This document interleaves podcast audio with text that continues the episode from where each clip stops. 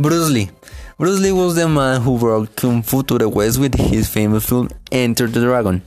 Although Bruce Lee was born in Chinatown in San Francisco in 1940, his parents soon moved back to Hong Kong. Unfortunately, the Japanese Imperial Army invaded Hong Kong shortly afterwards, but his family survived. His after Lee Hong Chung was family was a famous Cantonese opera singer and actor, and his mother Grace was a wealthy aristocrat from Hong Kong. In 1957, Lee fought and won the Hong Kong High School Boxing Championship and he became the Hong Kong Cha Cha Cha champion for 1948. At the age of 18, he returned to the United States where his sister and brother lived. He studied drama and philosophy in the University of Washington in Seattle.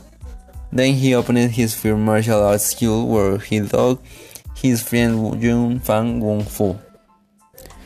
Bruce Lee then had the original idea behind the very famous TV series Kung Fu, but Warner Bros. decided not to have a Chinese person as the star of the series. As a result, Bruce and wife and children took the plane to Hong Kong. Back in Hong Kong, Bruce Lee made three very successful films with the director Raymond Chow, called The Big Boss, Fist of Fury, and The Way of the Dragon.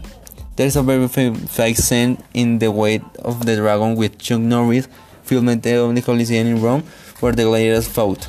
His last film enter, was Enter the Dragon and was also a huge hit. The movie was made more than 20 million US dollars. Bruce Lee was a philosopher as well as a fighter and wrote a lot of books. He believed that all knowledge eventually becomes self knowledge.